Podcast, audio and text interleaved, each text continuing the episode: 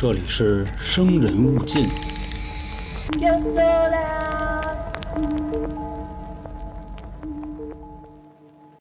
这里是由春点为您带来的《生人勿近》，我是黄黄。啊、我给忘了上周的更新啊，是老航的《生化危机》特别篇，所以呢，这周啊，咱们继续把我上一集说的内容咱们说完。上周咱们说到了关于共济会和光明会的一个起源，以及所谓后来进化的，也就是现代版的光明会，又是如何渗透到了现代版的共济会里。在结尾附近呢，我们也说了加入这两个会的一个条件，我们由此已经知道了啊，共济会的条件呢相对轻松一些，但是光明会的条件就非常严苛了。我们也知道，这是一群相对少数的，却拥有共同统治世界权力的顶级富豪、顶级人物。而这些人的目的呢，就是毁灭所有的宗教，推翻所有的政权，建立自己的一个新世界，创造所谓的新世界秩序。我们联系到最近的这次疫情，也有很多人说呀，这就是他们的计划——五亿人计划，消灭所有的有色人种，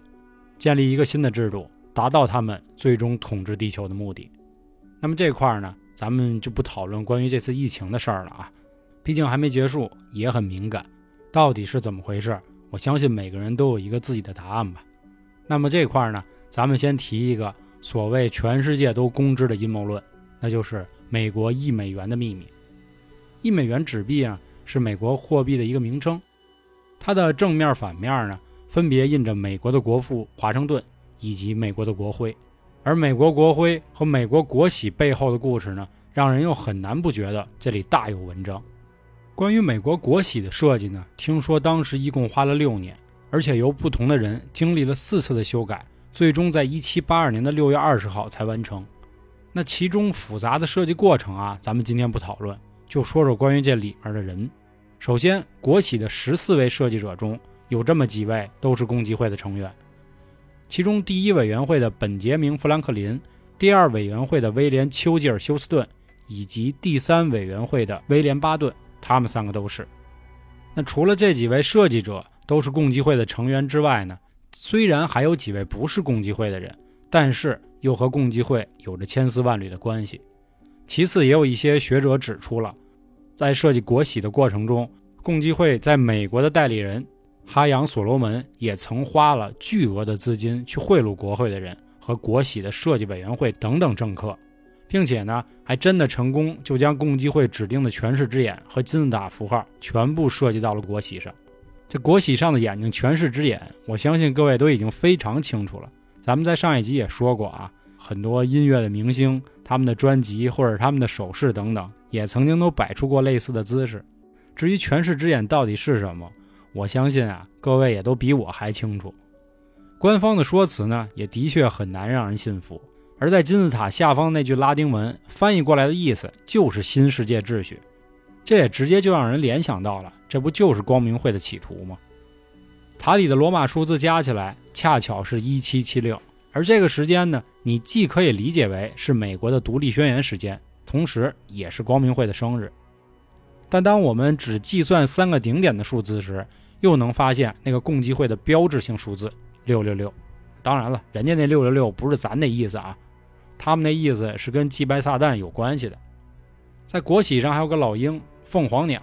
这也是长久以来都是作为共济会使用的符号之一了。那我们仔细再看这只老鹰呢，发现它的右翼有三十二根羽毛，这代表了苏格兰里共济会的三十二等级；左翼有三十三根羽毛，这代表了共济会里最高级别的三十三级；尾巴有九根羽毛，代表了约克里共济会的九级。那有人说这可能是恰巧画的。那国玺正反面组成的六芒星形状，以及对应的英文 Mason 和美元上隐藏的猫头鹰图案，那这些符号又怎么去解释呢？这六芒星跟 Mason，我相信大家都明白了。猫头鹰，咱们这块再说一句，光明会他们最早的企业 logo 就是那只代表着知识的密内瓦猫头鹰。总之啊，在一美元上，不论正面还是反面，总有一些让人觉得很模棱两可的解释。你既可以说成黑，也可以说成白，并且还有一件很奇怪的事儿啊！听说当时呢，国玺肯定是正反两面都设计，但是只有正面的钢印印模被制作出来，而反面的印模呢，一直都没有被制作。但不过这正反两面啊，却同时都出现在了一美元上。当时就连美国国家公事务局的人都承认，从1815年到1871年，美国使用蜡质印玺作为条文和文件的封印，而封印需要蜡制印玺的两面被带有国玺正反面图案的印模压制。但是为什么将近六十年的年中，迟迟没有全部做出来呢？这个问题，我相信可能永远都解释不清楚了吧。关于一美元的事儿啊，大家甚至可以去百度百科呀、维基百科去看看，上面也都有很多的解释和说明。不过呢，也不敢说的太多，这块确实还是有很多阴谋论的东西，你确实需要翻阅很多的资料和杂志啊，一点一点的往里套，好像才能发现这里确实是有问题。毕竟啊，这种国玺的东西是全世界的人都能看到，所以他们玩的确实比较隐晦。那么说到这儿呢，咱们下面说一个不怎么隐晦的。我想已经有很多人啊都能想起来了，就是那个在一九九五年出版的卡牌《光明会新世界秩序》的问世。这套卡牌吧，一开始呢只是作为一个桌上游戏，但卡牌上面很多的事件呢，在未来的日子里都一一得到了应验。这也让光明会这个神秘组织又重新被大家给揪出来了，也有越来越多所谓的专家学者都开始研究他们这个组织。我记得我在二零二一年世界预言里啊，也提到了很多张卡牌，比如九幺幺，比如核泄漏，比如特朗普，比如戴安娜王妃。所以还是那话呢，今天咱们这儿也不在这儿过多去赘述了。有兴趣的朋友也可以追回去再听听，正好呢可以想一想，二零二一年那些所谓的预言到底有没有成真？那预言又到底可不可信？那在这块儿啊，如果各位有兴趣对这套卡牌，可以关注我们的微信号啊，春点。成功之后呢，回复“光明会”三个字，我这儿有一套完整的电子版卡牌，不过都是英文的。有兴趣的朋友可以自己备一套。那么又有一美元，又有卡牌，我相信很多人已经开始琢磨了。之前说光明会躲到了地下，那光明会到底是谁在领导呢？这也是我上一集结尾啊说今天要和大家说的。目前呢，市面上有这么几套说辞，咱们今天呢，逐一的去和大家介绍一下。第一种说法呢，叫十三条血脉说，说撒旦在古巴比伦时代呢，就指定了阿特斯、邦迪、科林斯、杜邦、伯里曼、肯尼迪、李、奥纳西斯、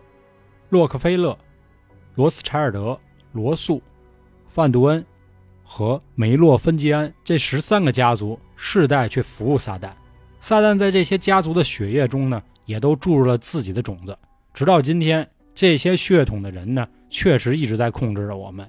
我也相信上面说到的一些姓氏啊，大家都是非常清楚了。他们中的一些成员呢，聚集到了一起，经常会开一些秘密的会议，直接从撒旦本尊那里得到他的指示。在会议中，他们也会进行一些血祭的仪式。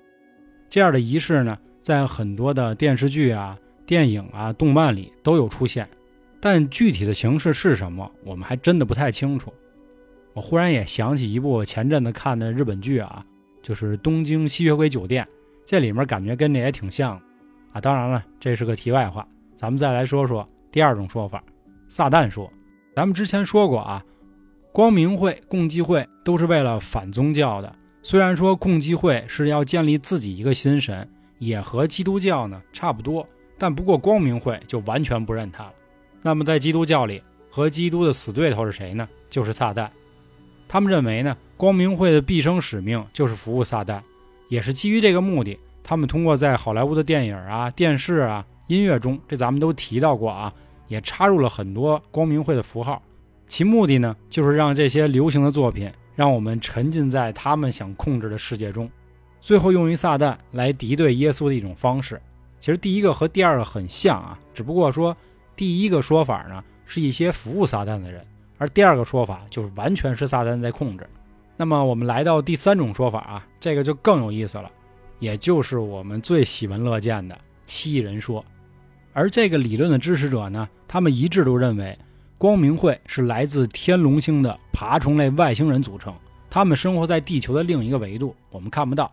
就很像《星际穿越》里那样啊。我们现在都是生活在三维空间里，人家在四维，甚至五维、六维、七维等等。总之，我们就是看不见他们。他们呢，在这个地球上已经存活了数千年。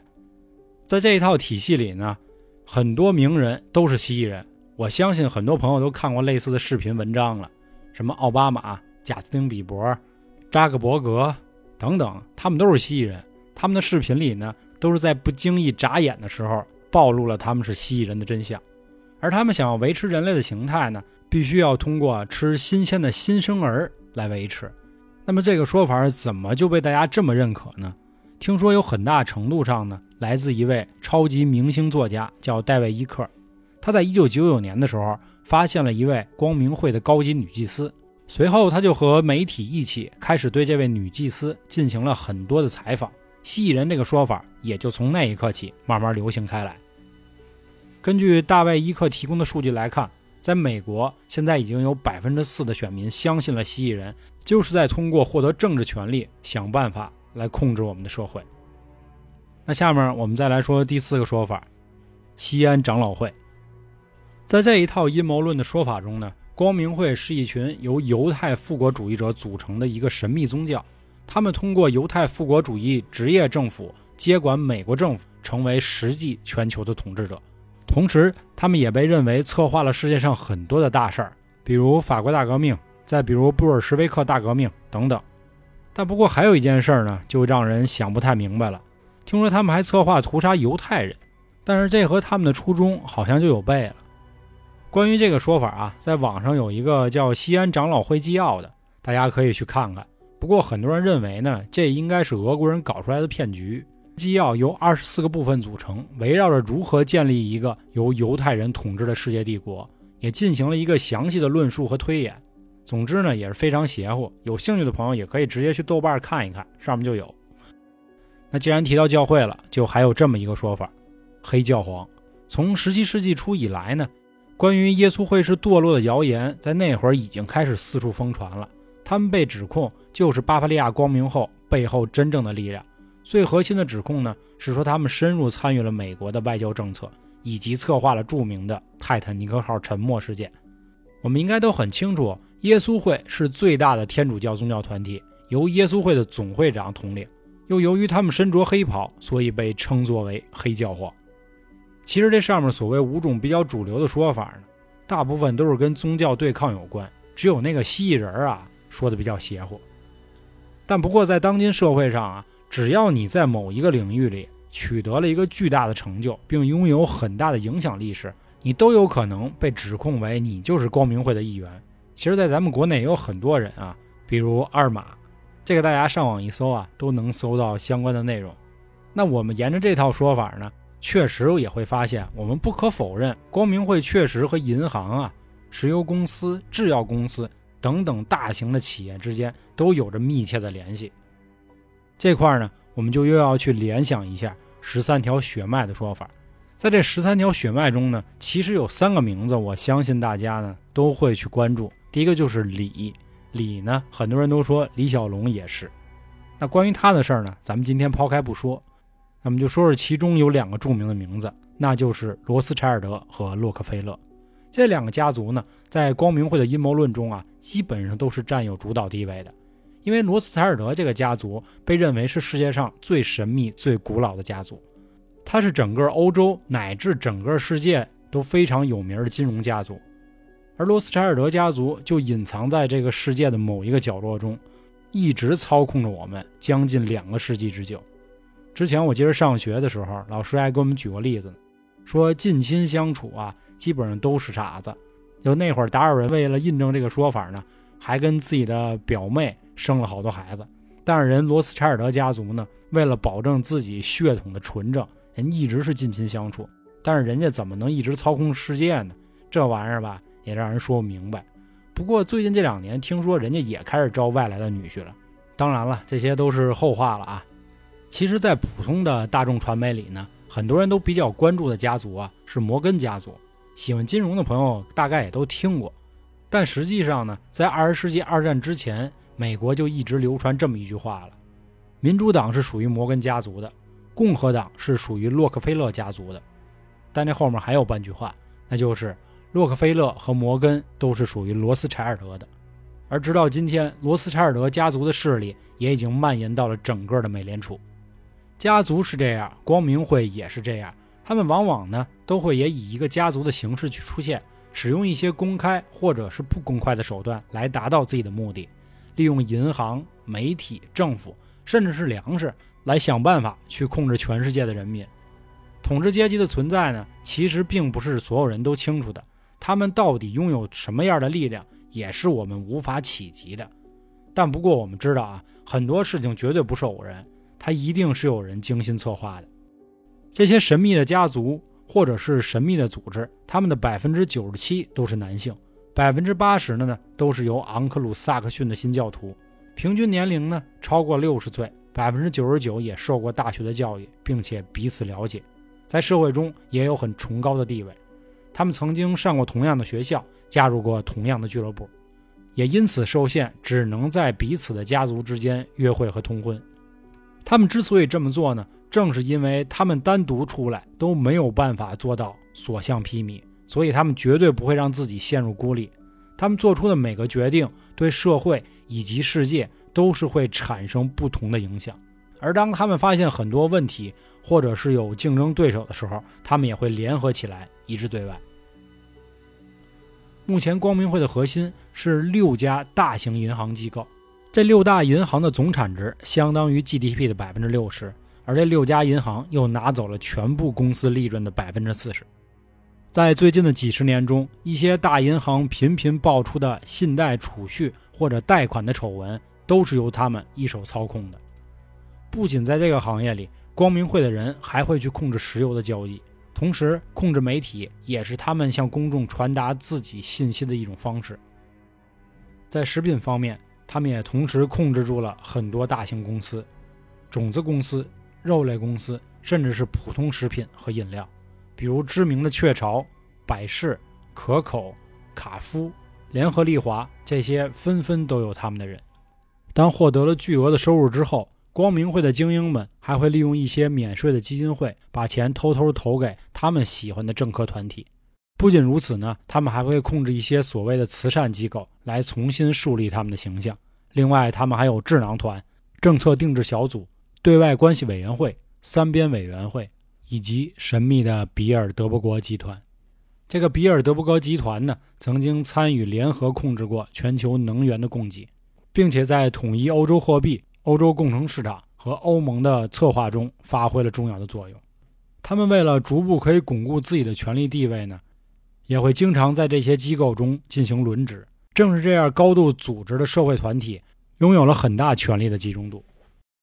上面的所有内容呢，在阴谋论者的眼中，就代表了光明会和共济会企图操纵并建立一个新世界秩序的证据了。那么，世界到底如何？未来的走向又会如何？这可能是我们永远津津乐道的话题了吧？但估计有生之年，我可能是看不见了。好了，关于光明会和共济会的内容，就和大家说到这儿吧。啊，记得啊，要是想看那套卡牌的朋友，关注我们的微信号“春点”，关注之后回复“光明会”就行了。我是黄黄，咱们下期见。